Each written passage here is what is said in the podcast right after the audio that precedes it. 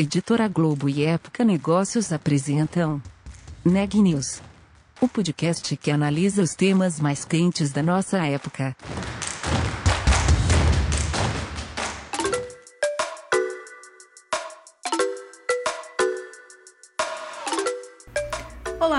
Eu sou Ana Carolina Nunes, da Época Negócios, e você está ouvindo mais um Neg News, nossa série de podcasts sobre os impactos da pandemia do novo coronavírus nos mais diferentes negócios.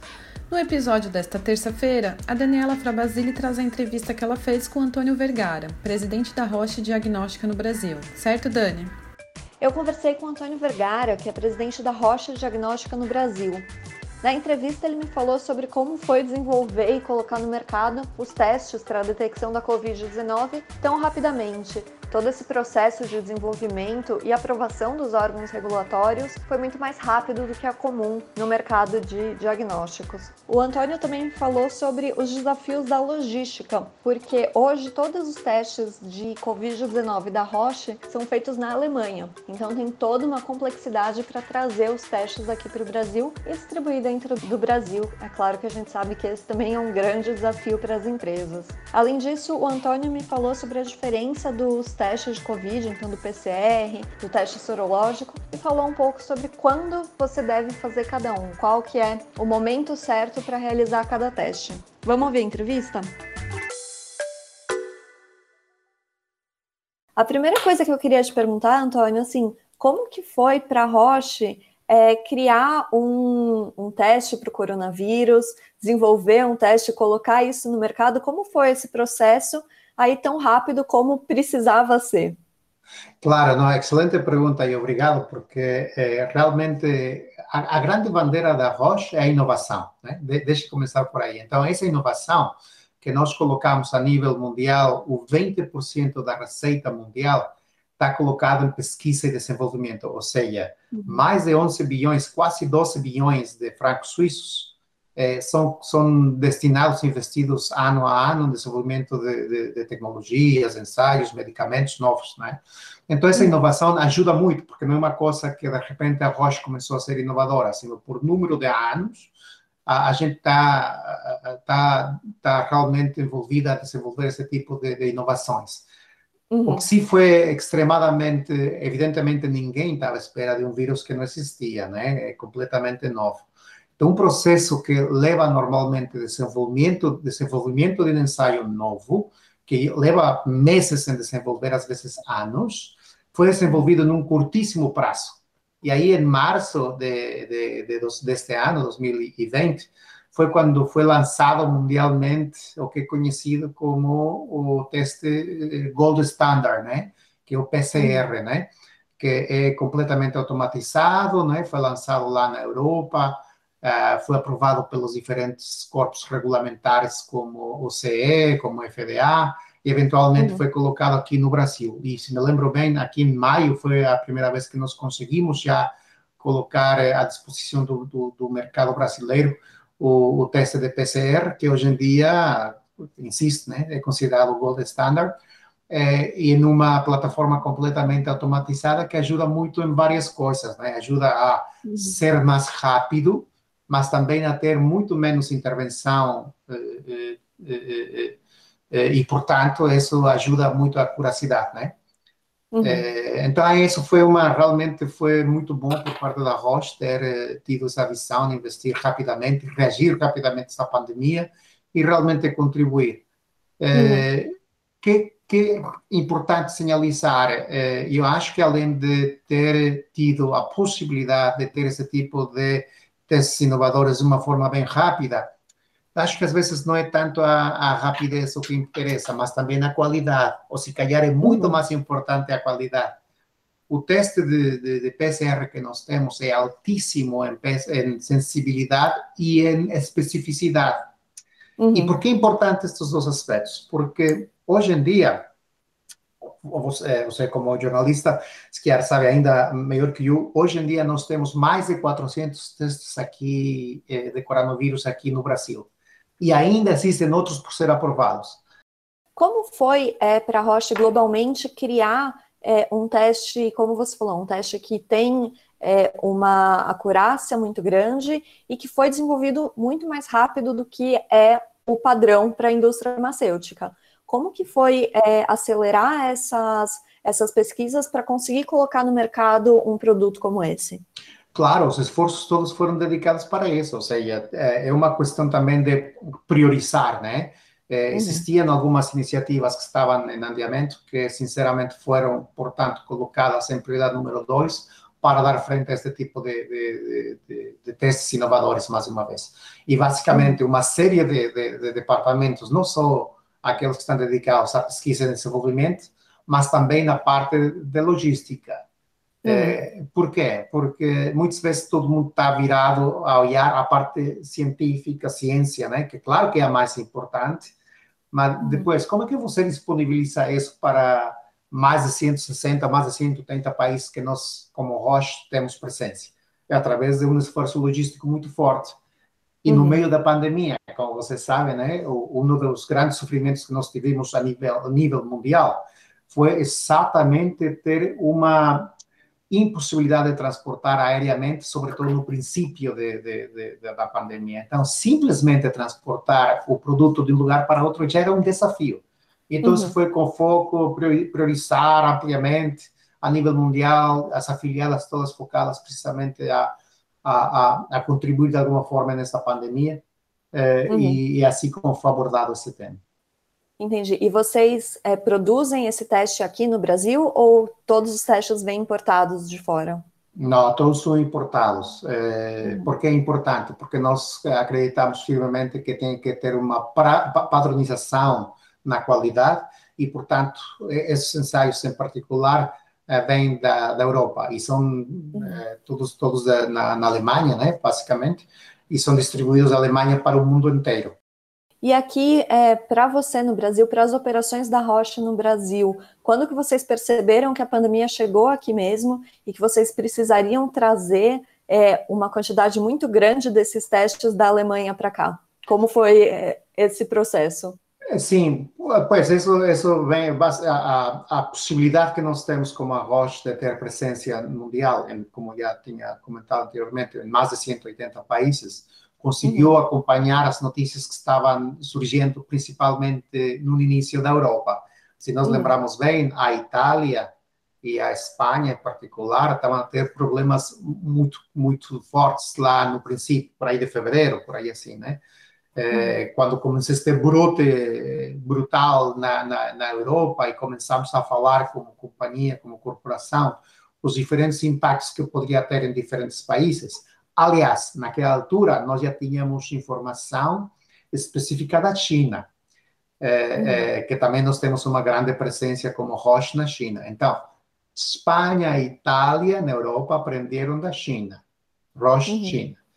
E, e, depois nós estamos tentando aprender também da Europa. Evidentemente, ter uma população de mais de 200 milhões de habitantes, é, com, aglomerações demográficas com, é, bastante é, concentradas, uhum. a possibilidade de nós ter contágios massivos era bastante ampla. E aí começamos a ter um plano onde, evidentemente, nós tínhamos, tínhamos ciência que não ia ser possível para empresa nenhuma fornecer a necessidade uhum. de 7 bilhões de habitantes no mundo. Então, nós tentamos trazer o mais possível também aqui para o Brasil, é, que também tem sido exatamente o mesmo impacto, agora já mais, é, é, agora nesses tempos, em junho, julho, que nós conseguimos trazer também o teste de anticorpos uh, uhum. serológico, né, para tentar rastrear a potencial imunidade que, que tem acontecido nesses meses que ajudar na, na gestão da pandemia, basicamente. É, é, basicamente assim. Entendi. E quais que foram os desafios? O que, quais foram os obstáculos que vocês encontraram para conseguir fazer essa importação e distribuição dos testes no Brasil? E como que vocês conseguiram superar esses desafios? Ou se teve algum deles que vocês ainda estão é, trabalhando para conseguir é, contornar? Sim, não sei, é, é uma boa pergunta. Há vários desafios de diferentes perspectivas, né? É, é, normalmente, quando você tem um teste novo, a parte regulamentar tem, tem, uma, tem desafios inerentes. Mas uhum. nesse caso eu tenho que falar muito claramente que a Anvisa foi um super parceiro. Acho que os corpos regulamentares do mundo inteiro, a Anvisa acho que reagiu muito bem nessa pandemia, ajudando, uhum. ajudando não só a Roche, mas a indústria toda para fornecer é, diferentes é, ferramentas, diferentes soluções que ajudaram no manejo dessa pandemia. O uhum. principal dos principais desafios, como eu já tinha referido, é a parte de transporte, a parte logística, de abastecimento, que não é nada fácil, né? Então, essa uhum. parte foi, foi mesmo complicada. É, depois, agora, quando você entra com, com, com anticorpos, nós agora estamos lançando o teste novo de antígeno, que é, depois vou explicar que é o que é. Nós agora já temos um portfólio de seis, sete diferentes testes de COVID para ajudar a população, o paciente, nas diferentes fases que qualquer paciente necessidade que você pode ter. Então, uhum. qual é o grande desafio agora, né? Passamos transporte, passamos regulatório, mas que isso, eu digo, com trabalho, você consegue resolver. Você dedica, você uhum. foca, você investe e você vai conseguir resolver. O desafio que é muito mais interessante e muito mais desafiador é educação. Então, uhum. Então, agora, como é que nós conseguimos é, é, convencer que a qualidade é sumamente relevante? Quando uhum. alguém vai a um laboratório é, de, que dá o serviço de teste, você pergunta que tipo de teste está a ser feito? Ou você só recebe o resultado? Normalmente, você só recebe o resultado. Então, como que a gente consegue é, é, educar as pessoas da relevância da qualidade que você é, deveria de colocar no teste? Quais são os diferentes testes que você tem? Para que momento cada um deles serve? Você falou aí. Boa, muito, PCR, bem, muito bem. Quando, quando se deve fazer cada um deles? Claro que sim. É o, o, o, teste, de, por exemplo, do PCR que nós já temos falado, de uma forma muito simples, é aquele que teste vai e detecta se você tem em ativo o vírus nesse momento.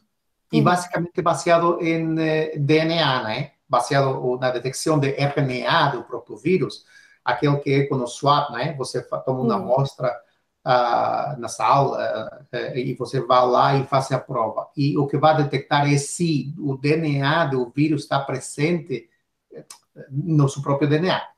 Uhum. então, vai indicar sim, tem nesse momento a presença do vírus ativo. E uhum. esse teste, normalmente, você pode fazer no dia 4 depois de ter um sintoma, tá? Ou quando aparece um sintoma. Quando você tem uma possibilidade de contágio, eu tive perto de alguém Ok. No dia 4, 5, você pode e deve fazer esse tipo de teste.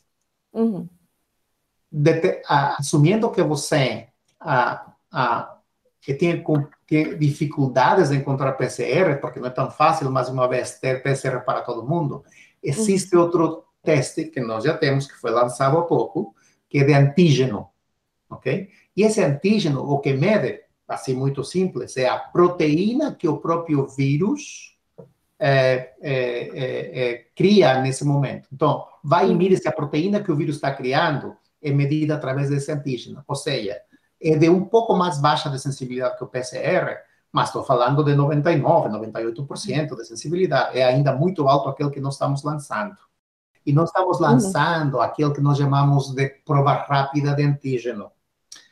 Qual é a vantagem dessa prova rápida de antígeno? Com esses mesmos níveis de sensibilidade e especificidade que você não tem que mandar amostra para um laboratório. PCR, você toma a amostra e tem que mandar laboratório, ainda que nós temos as plataformas para, para ser feitas e que são super automatizadas, você ainda tem que mandar para o laboratório, tá?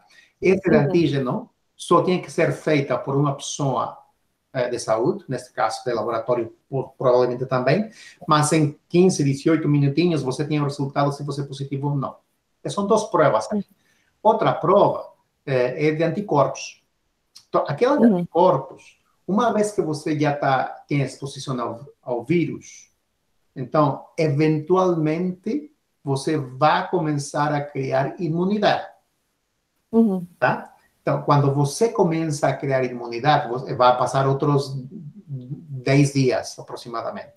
Nesse momento, ou seja, já passaram 14 dias, 4 dias para começar o PCR, mas 10 dias são 14 dias, mais ou menos, tá? Uhum. Nesse momento, você pode começar a fazer, ou se quer um pouquinho antes, comprometendo um pouco a sensibilidade e especificidade, você começa a medir se você já tem é, anticorpos criados.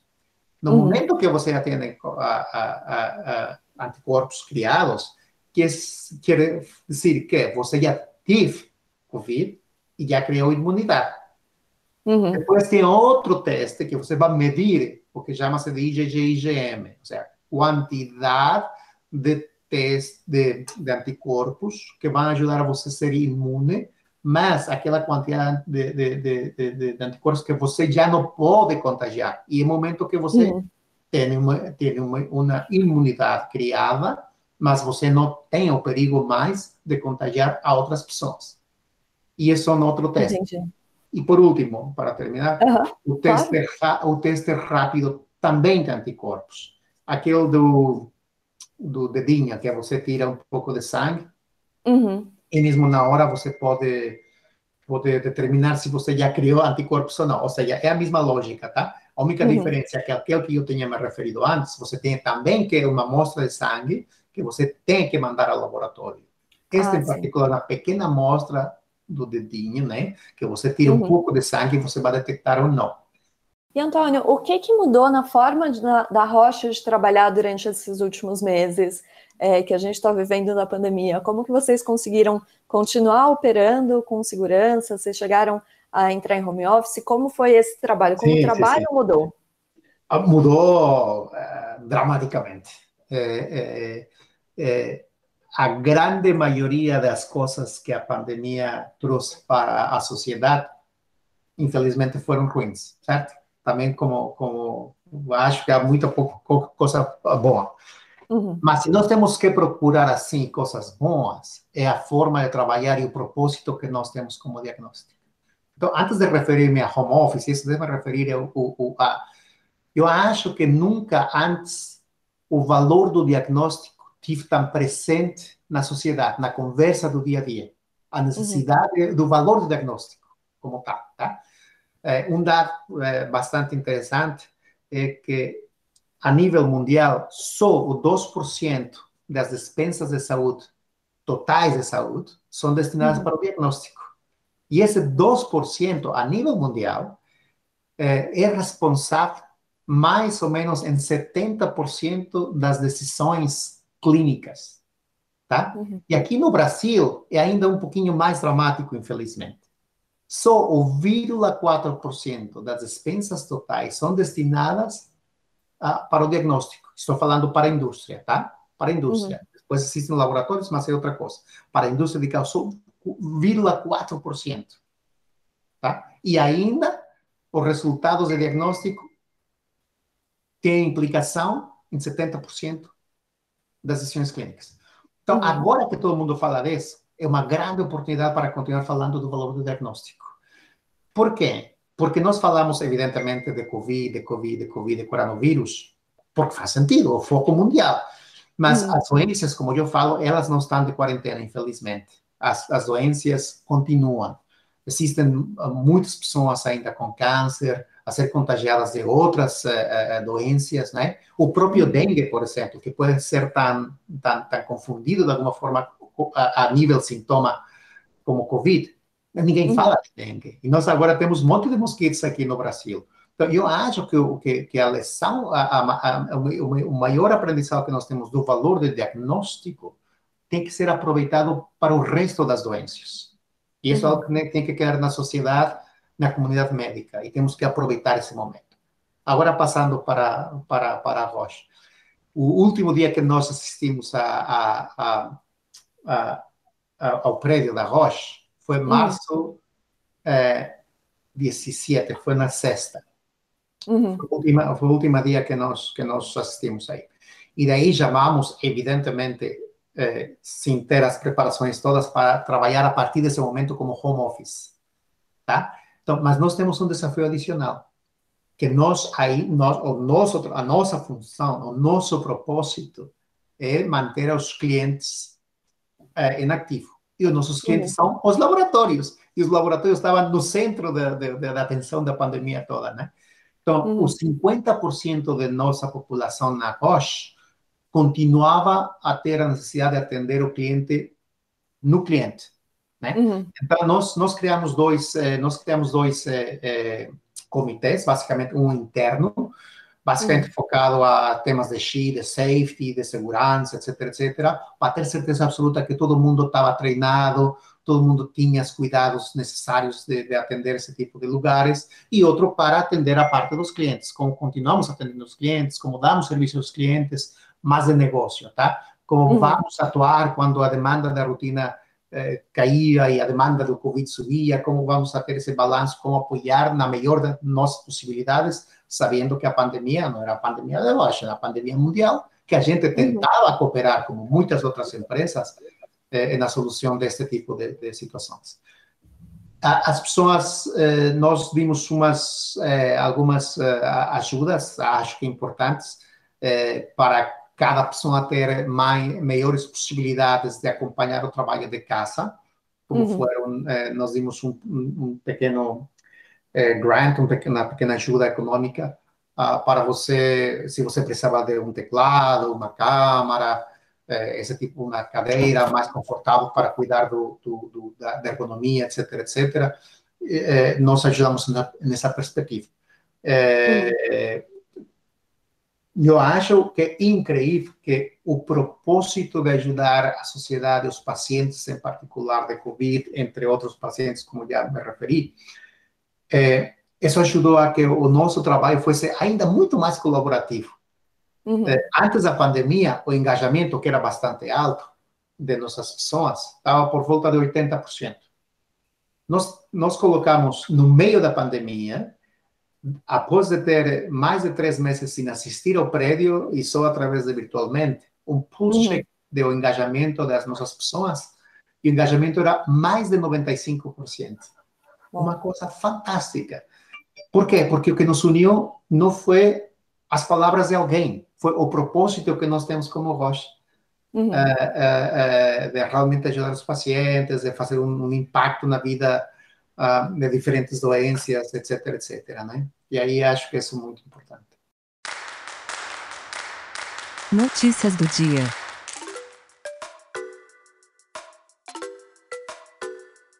A Associação Nacional de Vigilância Sanitária, a Anvisa, autorizou nesta terça-feira a retomada dos estudos clínicos da vacina contra a Covid-19 que estão sendo feitos pelo laboratório Janssen Silag, que é a divisão farmacêutica da Johnson Johnson. A decisão garante segurança aos voluntários brasileiros que queiram participar dos testes que estavam suspensos desde o dia 12 de outubro, após um voluntário americano apresentar um evento adverso grave. A Anvisa informou em nota que concluiu que a relação benefício e risco se mantém favorável e que o estudo poderá ser retomado. A autorização para a retomada dos estudos teve como base dados do evento adverso envolvendo esse voluntário americano e informações do Comitê Independente de Segurança. A agência analisou ainda dados da autoridade regulatória norte-americana, que seria a Anvisa dos Estados Unidos, a FDA. Até o momento da interrupção dos estudos em outubro, 12 voluntários brasileiros, todos do Rio de Janeiro, já haviam participado do teste, recebendo a dose da vacina ou do placebo. Os estudos da vacina elaborada pela Johnson Johnson estão sendo conduzidos em 11 estados do Brasil, prevendo a inclusão de cerca de 7.500 pessoas maiores de 18 anos. A Anvisa comunicou também que vai permanecer atenta a possíveis efeitos adversos da pesquisa. As ruínas incas de Machu Picchu, no Peru, foram reabertas ao público neste último domingo, dia 1. Em decorrência da pandemia do novo coronavírus, o sítio arqueológico ficou fechado por oito meses. Por questões de segurança, apenas 675 turistas terão acesso ao local por dia, sendo 30% da capacidade total permitida antes da pandemia. Os grupos serão formados por no máximo oito pessoas, incluindo o guia, que durante o trajeto deverá manter uma distância de pelo menos dois metros entre as pessoas. O fechamento de Machu Picchu também foi um duro golpe para dezenas de milhares de pessoas que vivem da indústria turística do local. Desde março, a cidade inca abriu suas portas somente em outubro para receber um único turista, o japonês Jesse Katayama. Ele foi ao Peru em março com o objetivo de visitar o local histórico, mas a atração acabou interditada por causa da pandemia.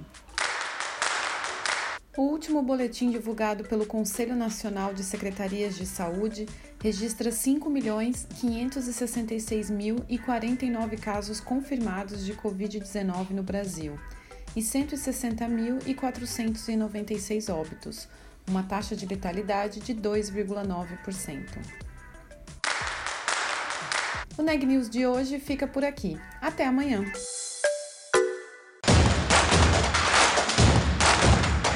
Esse podcast é um oferecimento de Época Negócios. Inspiração para inovar. Não deixe de conferir nossos outros podcasts. Presidente Entrevista Presidente. The Office. E os negócios da nossa época. Ouça, acompanhe, compartilhe. Vamos fazer deste podcast o nosso ponto de encontro.